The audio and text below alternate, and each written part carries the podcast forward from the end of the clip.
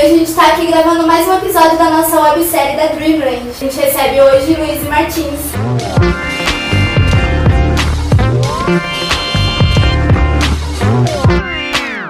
E aí, Lu, o que, que você me conta da sua vida? Como você é uma artista, musicista? Sou produtora musical, né, aqui no Vale, musicista, toco com a Lígia Camado no projeto chamado Solo e recentemente também sou produtora cultural, junto com a Camila, fazendo, produzindo o Festival Lugar Delas. O que você fez na sua vida até hoje? Quantos anos você tem? Tenho 26 anos, mas nessa eu toco já a, eu toco desde pequena, toco desde 6 anos teclado. Nessa vida mesmo de produzir, tocar e correr atrás, eu tô já faz uns já faz há pouco tempo, mas faz uns quatro anos. Eu fiz faculdade, eu fiz computação.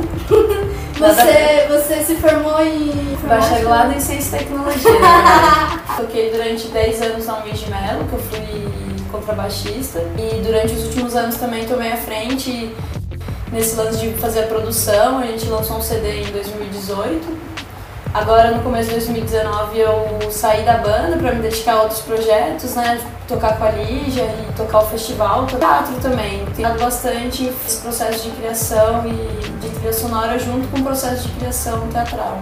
Tem sido bem massa, assim. Então, o projeto solo foi um convite da Lígia Camada, mesmo é, no, no, fim, acho que no fim de 2017, começo de 2018. Ela tinha acabado recém-lançado um projeto solo dela, né?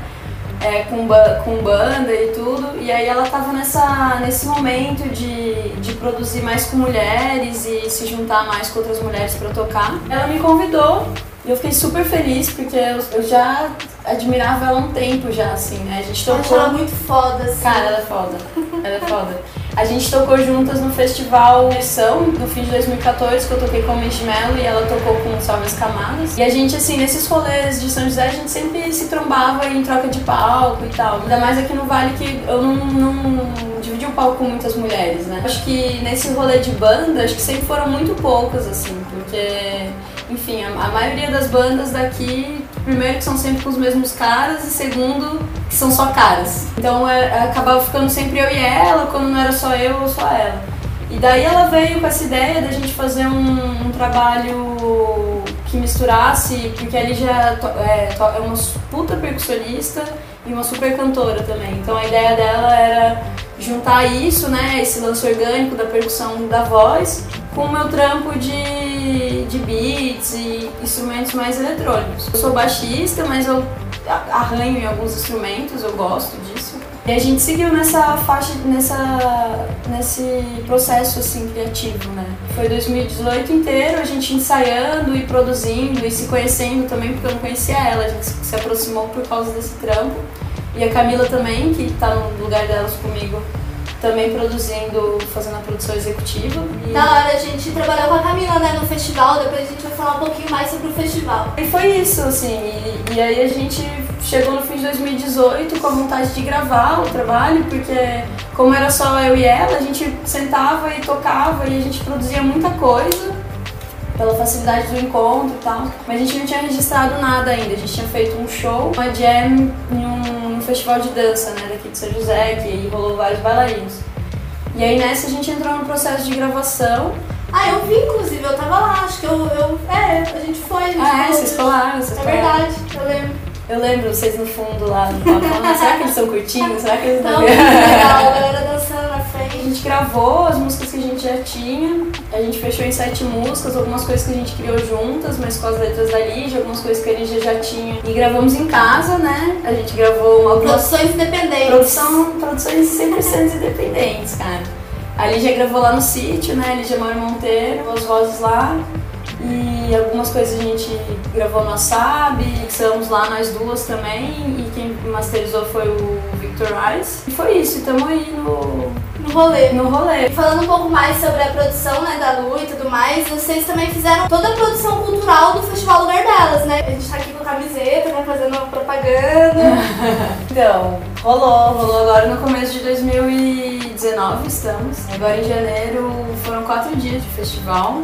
Putz, foi foi demais, né? A vida tava no nosso marketing digital. Cara, foi incrível, foi uma experiência incrível conseguir trazer tantas mulheres de fora, do Brasil inteiro. Teve uma galera de Natal, trouxe uma galera do Sul. E além disso, fazer um line-up com muita gente da região também, do Vale, tá ligado? A gente é constantemente cobrado pelo fato de, ah, não tem mulher tocando, só tem os caras porque não tem. Não é real, assim, né? A gente ilustrou que tem mulher pra caramba aqui tocando, então eu acho que isso foi super especial pra gente. Eu acho que o que mais, assim, a galera curtiu mesmo do festival foi realmente as atrações, né? Os amigos meus não conheciam as bandas que foram convidadas. Como que vocês imaginaram, assim, criar esse line-up? Dar o valor pra quem é daqui de São José, mas também dar o valor de trazer cultura nova pra galera conhecer. Eu acho que a gente não teve essa pretensão de trazer algo novo, porque eu acho que hoje é muito difícil você definir o que, que as pessoas estão ouvindo e o que as pessoas não estão ouvindo, né? Tem muita banda, muita galera tocando, as pessoas são muito diferentes, né? Então, tipo, acho que tem muitos nichos. Mas desde o começo, é, quem escreveu o projeto foi a Camila, realizou todo o festival e me convidou. Na verdade, era pra ter feito só a direção técnica do festival, mas eu acabei me envolvendo em tudo e a gente foi fazendo, eu, a Camila a Carol fomos produzindo o festival. Mas desde o começo, desde a nossa, da nossa primeira reunião, que a gente sempre se segurou foi na ideia de ter muitas coisas no mesmo dia, assim, muitos, muitos estilos musicais, né? No mesmo dia que teve Mulamba, rolou As Meninas Despejadas, que era uma Muito música mais. foda por. Foda, foda, tipo uma música mais popular. Manger com a Nata, que é tipo rockão. Rockão pesado. Rolou um dub, a gente colocou o segundo palco com Sound System, né? Rolou o Luê com Sound Systems e, e, e eu acho que isso foi o ponto mais positivo assim do festival, que agradou todo mundo. Porque a galera do rock foi, a galera do dub foi, a galera que escuta Mulamba, que é uma banda um pouco mais estourada, acho que tocou no festival, a galera foi. Todo mundo se curtiu, assim, foi um feedback que eu recebia até dos produtores da galera, assim, tipo, eu nunca vi um um rolê tipo o Manja e um rolê de dub no mesmo, no mesmo, no dia. no mesmo dia, no mesmo festival. E, e, era um espaço totalmente abrangente, né? Tipo, tinha gente mais velha, tinha gente mais jovem, espaço kids que a, que a organização priorizou de criar mesmo, né? E mulheres, né? Protagonismo feminino não, não existe uma pessoa que não não vê aquela criancinha fofinha brincando com um bobolê no, no espaço feito especialmente para eles e tal. Eu fiquei de cara, assim, com o carinho das meninas que, assim, a gente começou eu, a Camila e a Carol na produção, mas a gente teve várias pessoas que entraram no meio desse processo. Você foi uma delas que entrou nos últimos dois meses para fazer o marketing. E aí as meninas, tipo, com maior carinho em, em montar um espaço para que todo mundo pudesse curtir o festival, né? Queria excluir ninguém, a gente sabe dessa necessidade de mães e famílias irem e também entreter as crianças, né? Não é o mesmo rolê, né? Mas pode Sim. ser, se a gente adaptar, se pode a gente ser. Se adaptar, cabe todo mundo. E a parte da organização, assim, eu sei que vocês ficaram durante uns quatro meses fazendo a organização, né? Como que foi, assim, tipo, a sua experiência, a visão de mundo? Hoje, Luiz e Martins têm mais experiência pra, tipo, não fazer algumas coisas que fez antes. a gente acabou o festival e a primeira coisa que eu queria fazer era um segundo festival. Eu falei pra Camila, vamos sentar aí, vamos escrever já o projeto da segunda edição. A gente conversando, ah, a gente podia ter feito isso, podia ter feito aquilo. Eu falei, meu, não, a gente fez tudo que a gente pôde fazer, a experiência de vida que a gente tinha naquele momento. E agora a gente vai botar pra rodar de novo pra fazer e fazer um maior e mais bonito. E é isso, assim, acho que essa foi a maior experiência do festival, sabe? Saber se respeitar também. Não é algo que a gente aprende na escola, né? É algo que a gente aprende vivendo, fazendo, cara. Fazendo. E a gente teve uma puta oportunidade de fazer uma grana de um edital, então acho que a gente aproveitou ao máximo. Eu acho que o que mais me ensinou, além de tudo, esse lance de, de se respeitar, de tá tudo bem, na próxima a gente vai fazer cada vez melhor, é o lance de ver que a cena tá real unida, assim. Por mais que fosse um festival feito por um edital de, do PROAC, né, Secretaria de Cultura e tudo mais, a gente contou com muita parceria de banda que falou, não, a gente vai, a gente vai. Saíram três da manhã lá de Curitiba e chegaram aqui, passaram som sabe? E depois terminaram o show 10 horas da noite e voltaram. Isso não tem é, preço. É a união, né? né? É. Não tem como não dizer que as mulheres não são unidas. Não, Quando se une, faz uma parada da hora. O tema do festival era protagonismo feminino, então foram mulheres se unindo. Mas a gente contou com vários homens também, assim. Que tipo, ajudou, né? Que ajudaram. E assim, a gente tendo que carregar é, 120 cadeiras e 40 mesas no caminhão e eu sozinha, tipo, olhando pro caminhão, como que eu vou carregar isso? E amigos, não, demorou, vamos aí, não sei o que. Então, assim, não foi, foi um rolê de todos, os caras ajudaram muito também, né? Mas foi lindo ver, ver as mulheres em cena e como protagonistas do rolê mesmo. E fala pra gente como foi o trabalho, assim, como chamar o máximo de pessoas possíveis pro festival. Quais foram as estratégias? Lógico que eu sei mas eu quero saber um pouco da sua visão. Desde o começo do festival, a gente teve essa preocupação de trazer diversos públicos, né? Por isso também que a gente fez o rolê de trazer um rap, um enfim, diversos estilos musicais no mesmo dia. Mas eu acho que, apesar disso, a gente ainda tem a dificuldade de estourar bolha, né? Porque São José é uma cidade do interior e a gente vive numa bolha, assim, de a mesma galera que cola nos rolês, e a gente, a gente se preocupou muito em, em como sair dela.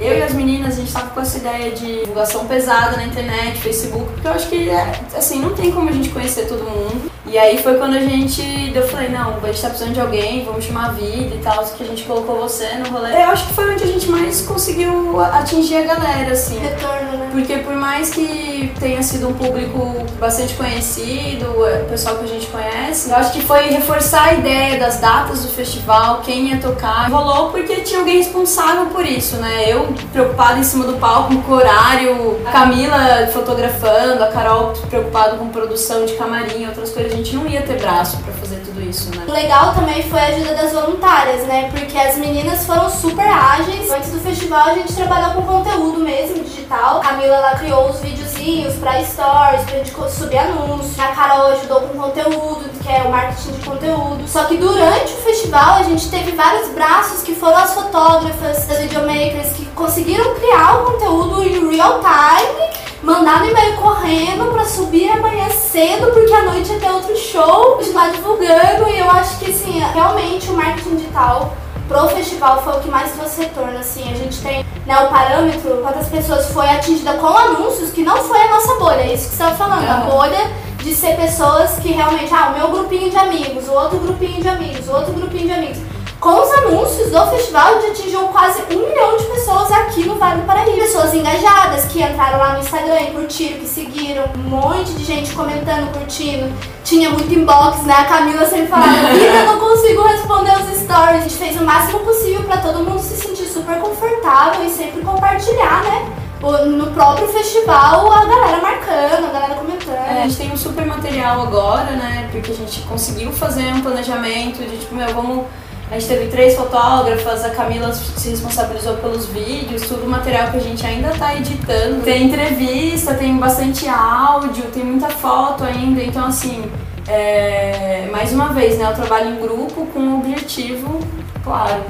E acho que todo mundo deu o melhor e a gente fez. Acho que assim, para você dar importância para um trampo, você tem que saber qual é o objetivo e aonde, até onde ele pode te levar com aquilo, né? Que foi porque a gente viu o resultado do festival, assim, eu acho que a gente imaginava um sucesso do festival, mas eu acho que a gente não imaginava desse tamanho, porque a gente não projetou tantas pessoas ajudando, a gente não projetou uma estratégia de comunicação tão legal quanto foi.